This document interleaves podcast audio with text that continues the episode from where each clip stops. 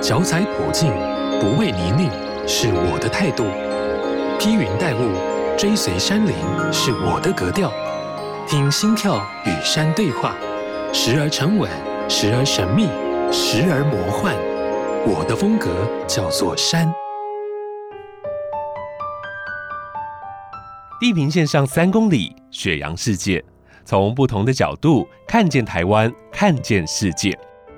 本名黄玉祥的雪阳，在他经营的粉砖“雪阳世界”当中，分享许多山林的故事和影像，至今累积了十多万的粉丝。今天再次的邀请到他来跟我们聊聊他与山林的故事。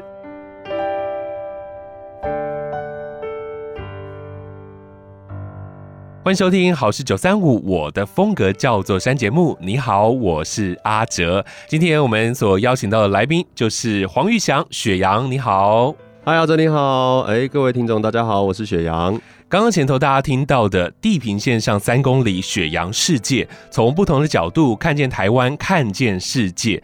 这个是雪阳世界粉砖上面的介绍词，这个词是你自己写的吗？对，真的啊，嗯。那个时候就有这样的一个胸襟了，也不能说胸襟了，因为说我思考过了，就是我把我的视角局限在登山这个事情上面的话，那我会很狭隘。对，而且其实我创粉专的初衷不是为了登山，嗯，呃。虽然看起来像在登山，但是其实我是分享我山里面我看到的东西，有很多的角度。对，就是我的那个时候是生态比较多，嗯，那后来历史也慢慢的赶上了，嗯，对，所以就是这种生态与人文视角的这种，嗯，你可以说不为人知，你也可以说比较隐晦的美，嗯，对我就可以就是跟大家分享，让大家多用这种深刻的角度去认识我们所在的就是环境，嗯，对，不管是台湾这片土地，还是以整颗星球的角度而言，嗯，对，所以就是那个时候取名，就那个时候想 slogan。就想到这个，这样啊，大家看你的粉砖，然后你又说那是你自己，所以你的亲朋好友，你都会常常跟他们一起去爬山吗？或者是他们都会希望由你带他们去爬山？诶、欸，以前会，呃，应该说以前会带他们去爬，对，那现在的话基本上不会，对，因为我的脚程跟一般人就不一样，是对，那我上山的时候就是比较大部分是为了我，就是自己。你嗯，应该说我孤僻也可以吧，就是因为我拍照，我就是一个。走的时候比一般人快，但是跟那些专门在跑的什么江燕庆啊、周青啊这些大神级，完完全全就是废渣。可是对一般来说，雪阳就是够快了。嗯嗯。对，那在这么快的脚程之下，然后我只要看到喜欢的东西，就停下来拍半天。嗯。所以一般人是没有办法承担这种走走又停停的，就是风格。嗯。对，然后他们要么就会先走，要么是走的时候跟不上。你这样在山上，你根本就不是一支队伍该有的样子。嗯。对，那这样子的话，他们为什么要跟我上山？嗯。对，所以我。我就乐于回答问题，但渐渐的是跟身边朋友爬山的机会就越来越少。嗯嗯，对，因为我爬山是沉浸在我跟山的世界，不是不太是我跟人的世界。嗯哼，对，那个、除非我换个节奏跟别人不一样，这样。对，除非我换个心态，就是哦，我因为很喜欢这群朋友，所以我们一起爬山吧。就是就 换换一个心态，但是这个机会也非常非常少。嗯，对，原因是我不太会用纯娱乐的心情上山。你可以说我是。工作狂吧？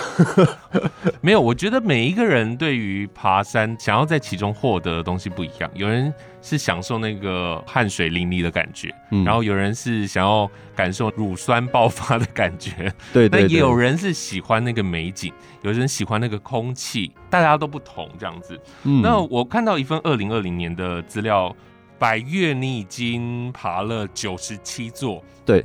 那现在一样啊。都放在那里啊，所以在这个疫情期间没有爬山。呃，有啊，但是百越就是一个呃，怎么讲？呃，台湾登山史的见证啦。嗯，对，就是前辈呃所遴选出来能够代表台湾高山山脊的一百座山。嗯。对，那我并没有非常执着百岳，你说。后面了，前面很执着，大概也是大概一七一八左右开始哦，百岳还好像还好，对，然后所以就是去会优先去那些我更想去的地方，嗯，对，那我缺的那三座也很简单啊，就是南横三星，是，就是一个只要呃南横没有断，哪一天我的心情好去了就想去就去嘛，对不对？对的一个地方，所以我并没有特别把百越当成一个目标，因为那那一段的日子已经过去了，就是我已经就是呃怎么样到一个新的阶段，就是我想要看各种有兴趣的山，所以其实。疫情这两年来，我更爬更多是台北的角山。嗯，因为呃，我后来发现我在讲山的时候，我只讲得出深山，嗯，和终极山那些不为人知或者距离我们很遥远的美丽，嗯，可是。我在我们居住的地方跟这些美丽地方中间，我缺了一大块。嗯，我才赫然发现，哎呀，这是，呃，怎么讲？我怎么可以把就是身边这些我们最习以为常的东西漏掉呢？嗯嗯，对，所以就是呃转向，对，开始就是认真的就是去体会，就是哦，我生活周遭的这些小山，然后也发现他们也是有很多嗯很可爱，然后很迷人的地方。如果要你推荐这些小山，你会很推荐的是哪一座山呢？为什么？嗯，哪一座？我会推荐的是离你家最近的那一座，嗯，就是每一个人心中都会有一座最好的山，那一座山就是离你家最近的那一座山。至于我的话，算了，这样讲出来就知道我住哪里了。对，反正就是为什么？因为你可以用最短的时间，对，然后就是哦，到山林这个环境里面，感受这个大自然跟自己的互动，嗯，对，不需要花大量的时间成本，而且你可以就是做高密度的这种体能训练，还有步伐的训练，因为登山用的步伐。法，你除了用登山以外，你没有其他训练方法了。是因为大自然环境太复杂，嗯哼，对，你所所有都市的竞技运动完完全全没有办法取代，嗯哼，对，所以说最好的那座山就是离你最近那座山。是所有媒体的访谈，我都我后来想到这个，离你最近的也是你最快接触的。是的，嗯哼哼哼。那这些你常常接触攀登的这些山域啊，每一回上山，那个景色可能都有一些不一样。那你自己在看这些景象的时候，你觉得从你高中、大学到现在这样子一直接触这些山林啊，你自己觉得你自己的心境有没有什么样的改变？哦，改变很大呢。那高中的时候就是。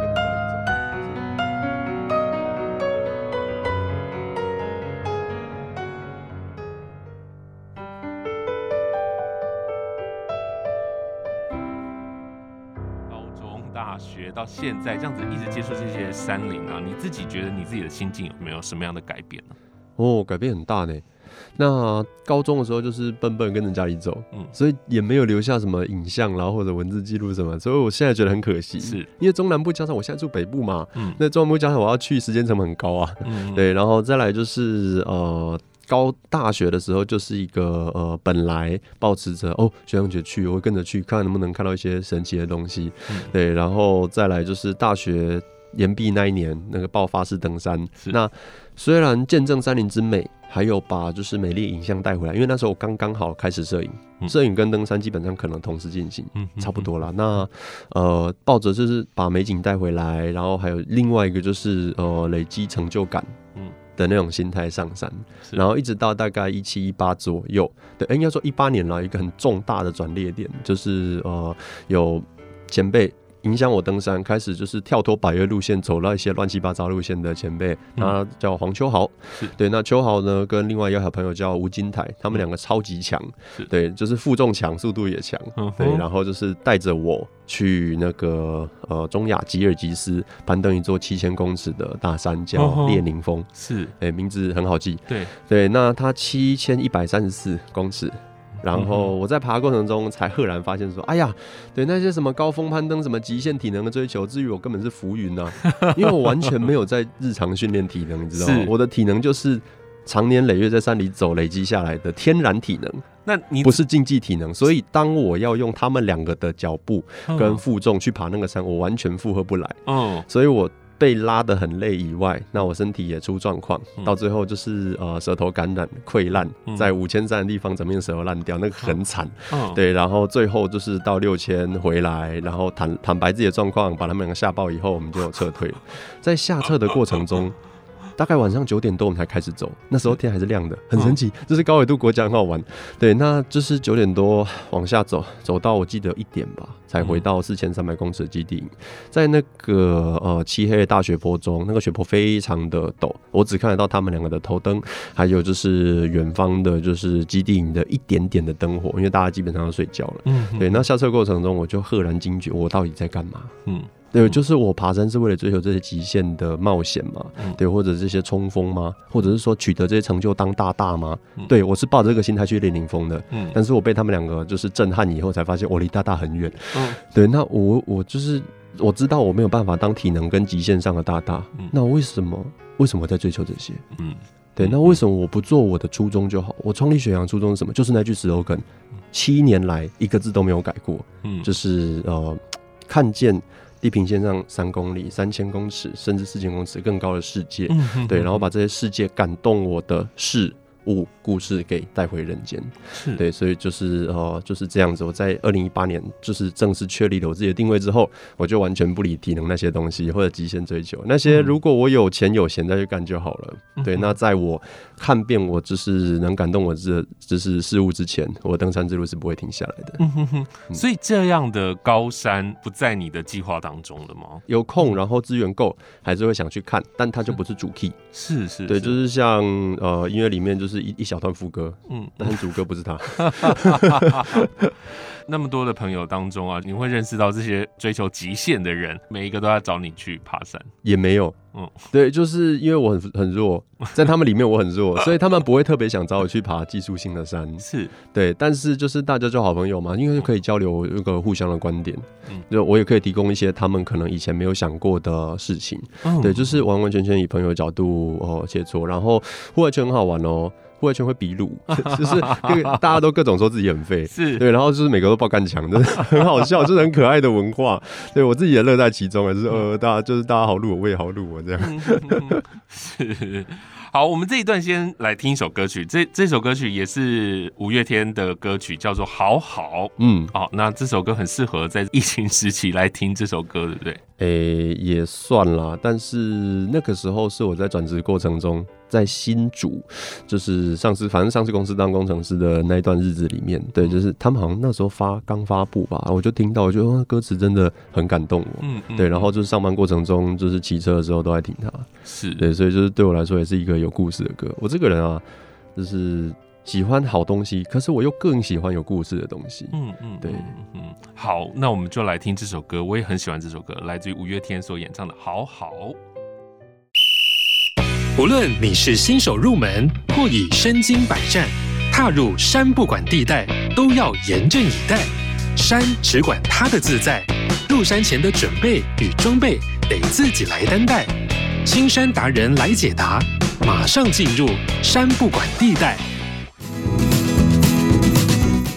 有住过山屋的人，应该都有看过一个蓝色的大桶子，里面放着一个很像帐篷的红色物体。可别小看这个东西，更不要把它当做垃圾桶哦。它可是拯救过六十条人命的可吸式海拔舱。红色物体就是可吸式海拔舱的本体，又称作加压舱 （PAC）。外层的蓝色塑胶桶就是用来收纳保存海拔舱用的。当有人在海拔超过三千公尺的地区发生严重的高山症，无法及时下山的话，这个海拔舱就是至关重要的救命神器。可吸式海拔舱的原理是利用脚踏泵增加袋内的压力，在高海拔地区，这个增加压力的动作等于降低海拔高度，增加患者血液中的含氧量。详细的使用说明可以上网查《可吸式海拔舱使用手册》，并仔细阅读内容。也可以登山前印一份带在身上，或许哪天可以救别人，也救自己一命。我们也可以关注台湾野外地区紧急救护协会的 FB 粉丝专页，里面有很多的影片可以看使用海拔舱的方法。根据国际调查统计，所有在旅游时所发生的非外伤性疾病当中，高山症排名第三，同时呢，也是致死率最高的非外伤疾病。在以前的山屋中是没有这个海拔舱的，直到二零一六年，台湾野外地区紧急救护协会筹募八百万，提供一百个加压舱放在百岳山屋，至今已经成功救治超过六十个人。那这个体积这么大、看起来这么重的物体是怎么放到山屋的呢？要放一个就已经很费力了，何况是已经放入三十一个国家公园的高海拔山屋？没有错，靠的就是协会的人一桶一桶扛上山。海拔舱净重八公斤，收纳的蓝桶也是八公斤，一组海拔舱就需要三位志工跋山涉水，克服万难上山。一路上不只要徒步走在山路，有许多的路段更是需要攀爬加悬吊。垂直而上山壁，或是走在悬崖边。有时候天公不作美，遇到下雨，志工甚至淋了整整七天的雨才顺利送达。背着这么重的东西，加上自己的装备，这些志工就靠着意志力以及热忱，冒着生命危险，把一个个救命神器安全地放进山屋中，为的就是希望能够让登山客能够平平安安地回家。知道台湾山屋有许多这种海拔舱，又知道这些志工费尽千辛万苦才搬上去的。下次有机会住山屋，不妨可以看一下海拔舱的外观是否保持干净，也可以跟身边的人分享这个传奇的桶子是用来干嘛的，让更多人知道可吸式海拔舱的用处，让它发挥功能，拯救更多人的性命吧。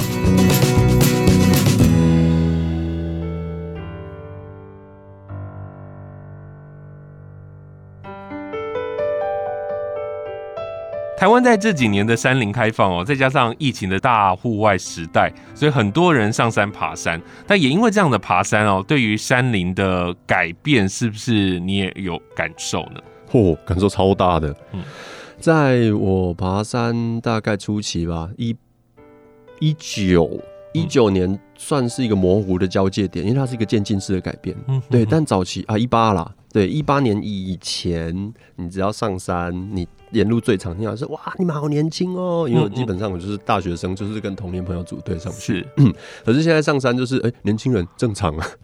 对，就是才。才几年，五年左右的时间，嗯、台湾就已经从登山是一个垂垂老矣的运动，嗯、变成一个就是很多年轻人愿意来尝试，对，或者进行一个运动。我觉得这种年轻化的现象非常好。嗯对。嗯哼。但对于呃山林上的改变呢，会不会增加了一些破坏，或者是原来的山林是比较安静的，变成了好吵好吵？这样说好了，那些很吵路线本来就很吵，嗯，只是它。分两种，一种是本来就在国家公园范围里面的，嗯，它从很难抽变成世界无敌爆肝霹雳难抽，嗯，对，然后就是这样，然后再来是那个从周末一定爆满变成天每天就是平日也会满，哦，对，可能不到爆吧，但是也是满的，是，所以就是这个改变在这里，但是影响最大的是那些政府还无力管辖的无人地带，哦，所谓的无人地带又分成深远的跟就是浅的，深远的。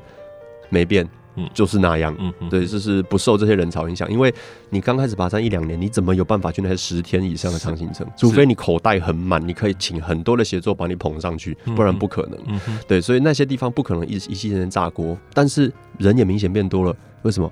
因为高手被往里面挤了。嗯，对，高手被往里面挤之后，去那些深的地方的人，哎，又变得比以往更多。对，那影响最严重的莫过于那些政府没办法管。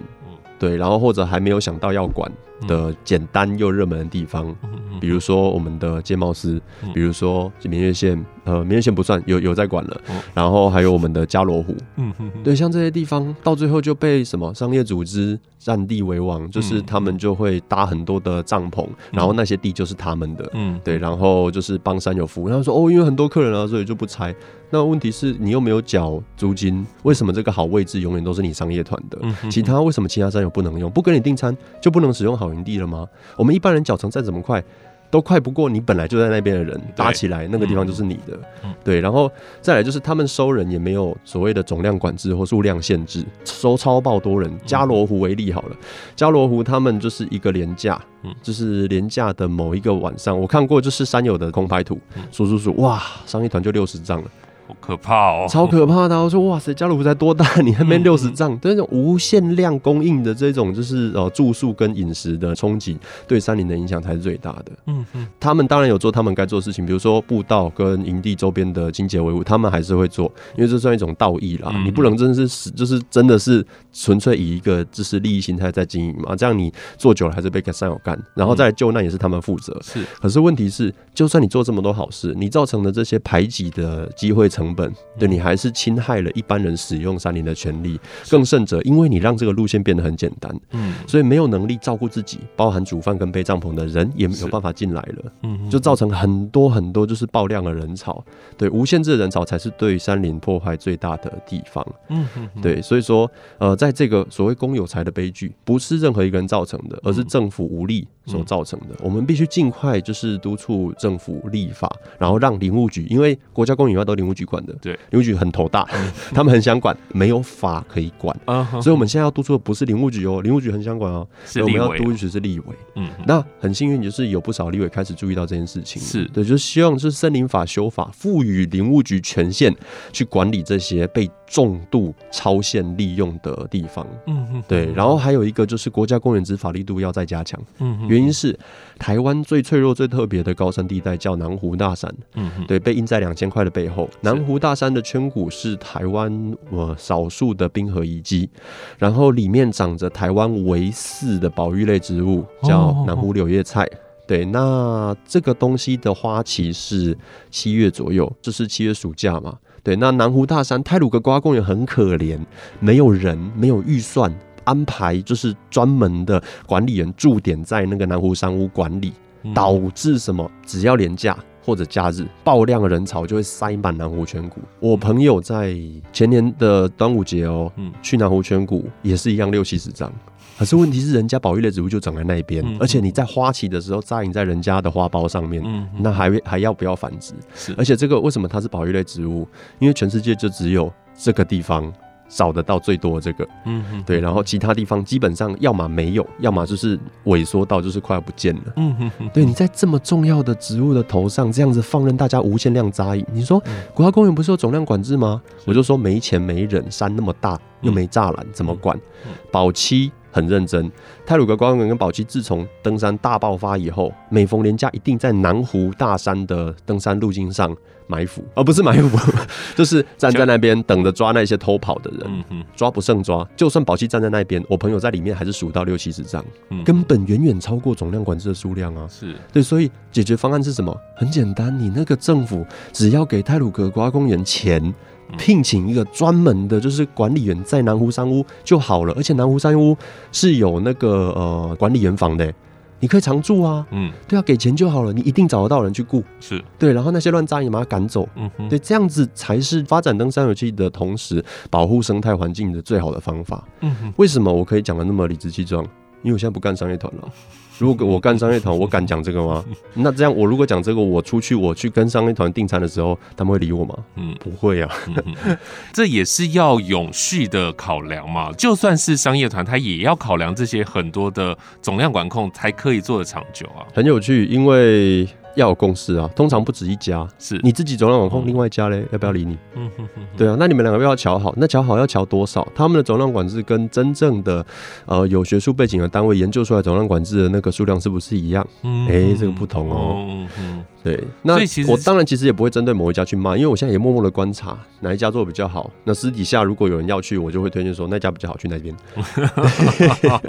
对，就是他们有人在说，他们有自我总量管制，就是他们只接多少人。是对，但我还在观察了，因为毕竟过去戒茂斯西底那个超级夜市的盛况，哇，那真的看照片就头皮发麻。嗯，对，怎么可以把一个地方开发成那样？太离谱了吧？对啊，其实我是支持在大众路线上扩大建设，但是。原始路线一毛都不要动，一根毛都不准动。嗯、对，这是我的想法。是是是，嗯，这两三年疫情的关系，所以大家都往山里跑，然后所以那个山里的问题很快的就跳出来了。当疫情趋缓了，然后这件事情又淡掉了。我猜可能热度少。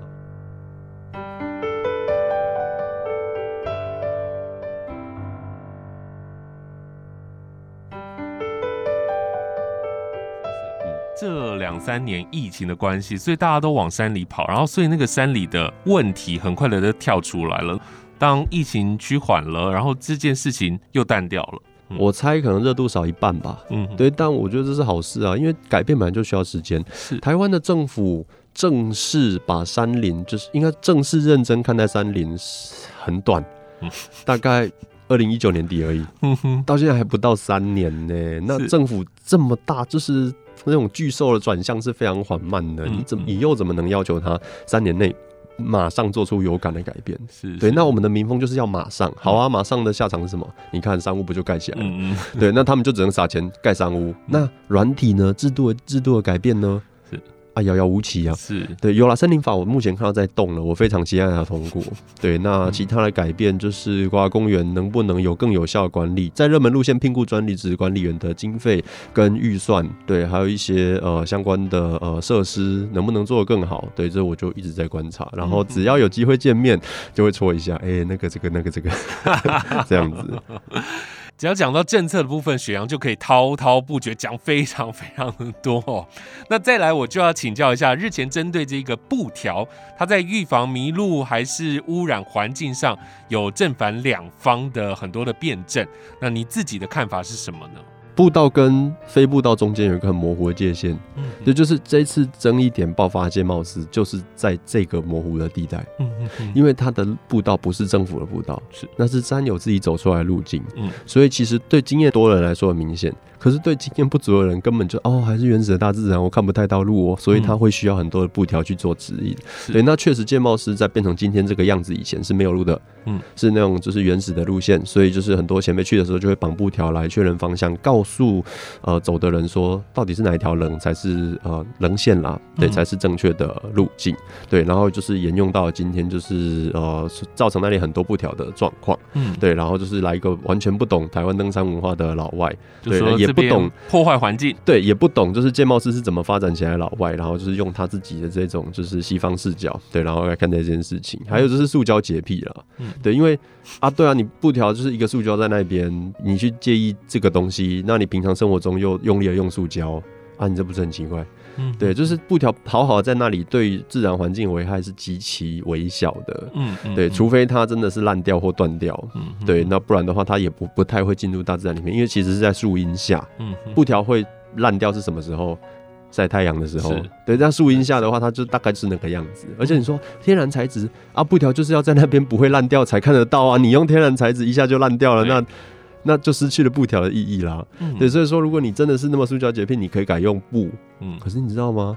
布的话，大部分也是塑胶啊，人造纤维就是塑胶啊。对对对，对啊，所以就是我觉得就是这种。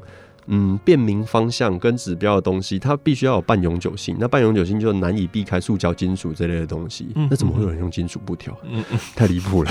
对，所以就是这种，就是呃，怎么讲，避免迷路的必要之二，在路径模糊地带是有需要的，确实需要的。可是问题是，建茂师就已经快要从那个呃阶段。过渡到路径明显的阶段了，只差林务局去划线，嗯、对，然后把步道再挖清楚一点，然后在地图上画一条林务局的步道出来，但他还没有法做这件事情，嗯嗯、所以。你看戒茂斯的状况这么复杂，那我要评论就是又要写的很清楚，嗯，对，然后因为写不清楚会站成一团，很讨厌，对，因为 这个要看情况，而且每个人心中对于路清不清楚的标准也不一样，嗯，对，所以你又怎么能用自己的角度去批评人说你就是乱绑布条，路很清楚很大啊？可是对那些真的新手人来说，那个布条有可能是救命用的，嗯，对，但是仅限嘉明湖了，像其他大众路线，嘉明湖就是国家步道本身就是正统路线。你绑布条干嘛？那就真的是刷存在感了。那个就是拆一个字。对，那像玉山主峰步道，你绑布条干嘛？拆。对对，那南湖本身的步那个步道，你绑布条干嘛？拆。对啊，就是你真的要看路的清晰啊，还有没有官方维护等等来判断你到底要不要把这个布条拆掉。所以是完全自由行政了。那当然，现在的社会氛围是上了山要自己负责，所以你要当一个就是怎么讲，完全反塑胶、纯净自然派的上山把所有布条拆掉，我欢迎你啊。